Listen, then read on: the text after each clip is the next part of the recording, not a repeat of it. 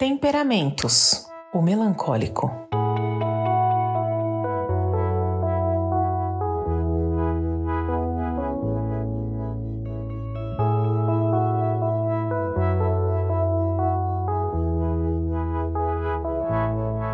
Hoje chegamos ao terceiro dos quatro tipos de temperamentos, o melancólico.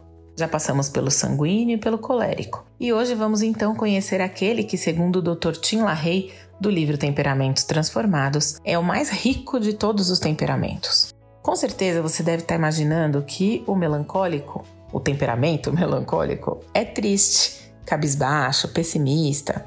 E você não está de todo errado ao pensar assim. Na verdade, o perigo desse temperamento é se entregar a esse pessimismo e essa negatividade.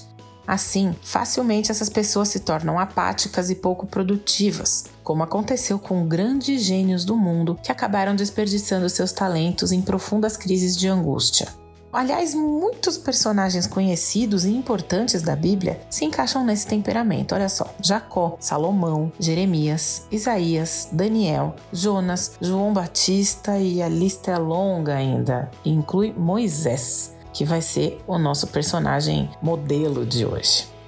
O temperamento melancólico é o mais talentoso de todos. Ele é perfeccionista, muito sensível, analítico, abnegado e um amigo fiel, um amigo leal. Não costuma ser extrovertido e raramente se impõe. O seu humor flutua demais, se altera muito, por isso pode confundir na hora de definirmos o temperamento. Ele tende a ser genioso, crítico, pessimista e egocêntrico. E atenção, o melancólico tem uma tendência à depressão. A maioria dos grandes artistas, compositores, filósofos, inventores e teóricos do mundo eram melancólicos. Uma das marcas desse temperamento é a abnegação, o desejo de se sacrificar por outras pessoas ou por causas. Os melancólicos não se sentem confortáveis ao desfrutar de sucesso e conforto, a ponto de muitas vezes se sentirem culpados e por isso até se punirem.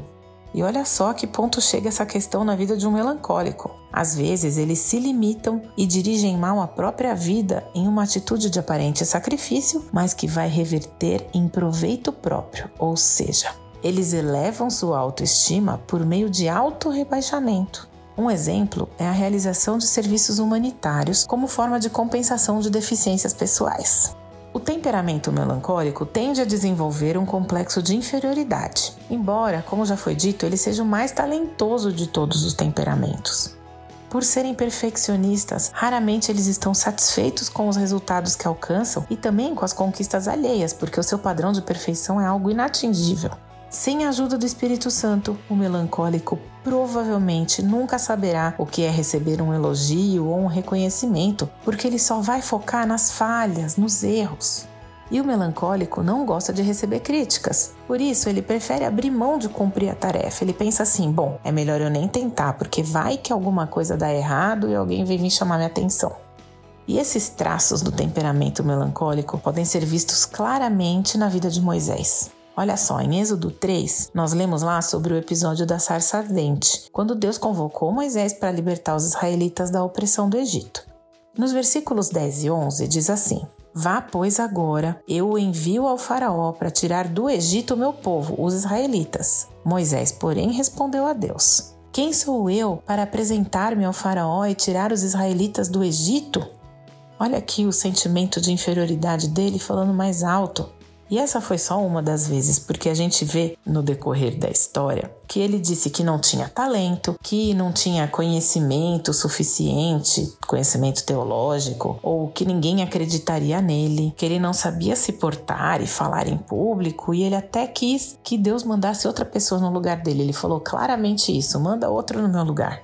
Ao estudarmos então a vida de Moisés, nós vemos que tudo isso aconteceu com ele a ponto de Deus insistir Deus teve que falar várias vezes que estaria com ele para cumprir essa missão. E é mais ou menos isso que Deus faz na vida de um melancólico. A falta de fé quase dominou Moisés. E isso pode acontecer com qualquer pessoa desse temperamento. Por isso, essa pessoa deve buscar diariamente estar cheia do Espírito Santo, renovando a sua fé, confessando pecados e substituindo toda murmuração por ações de graça. Assim, ela ocupa o espaço dos pensamentos negativos com coisas boas e recebe de Deus o encorajamento necessário para seguir em frente. E veja bem, esses pensamentos negativos que o temperamento melancólico tende a ter são baseados em mentiras que não têm nada a ver com a realidade dos fatos, com quem a pessoa realmente é, com o seu conhecimento, suas capacidades e habilidades. E quem é o pai da mentira? O diabo.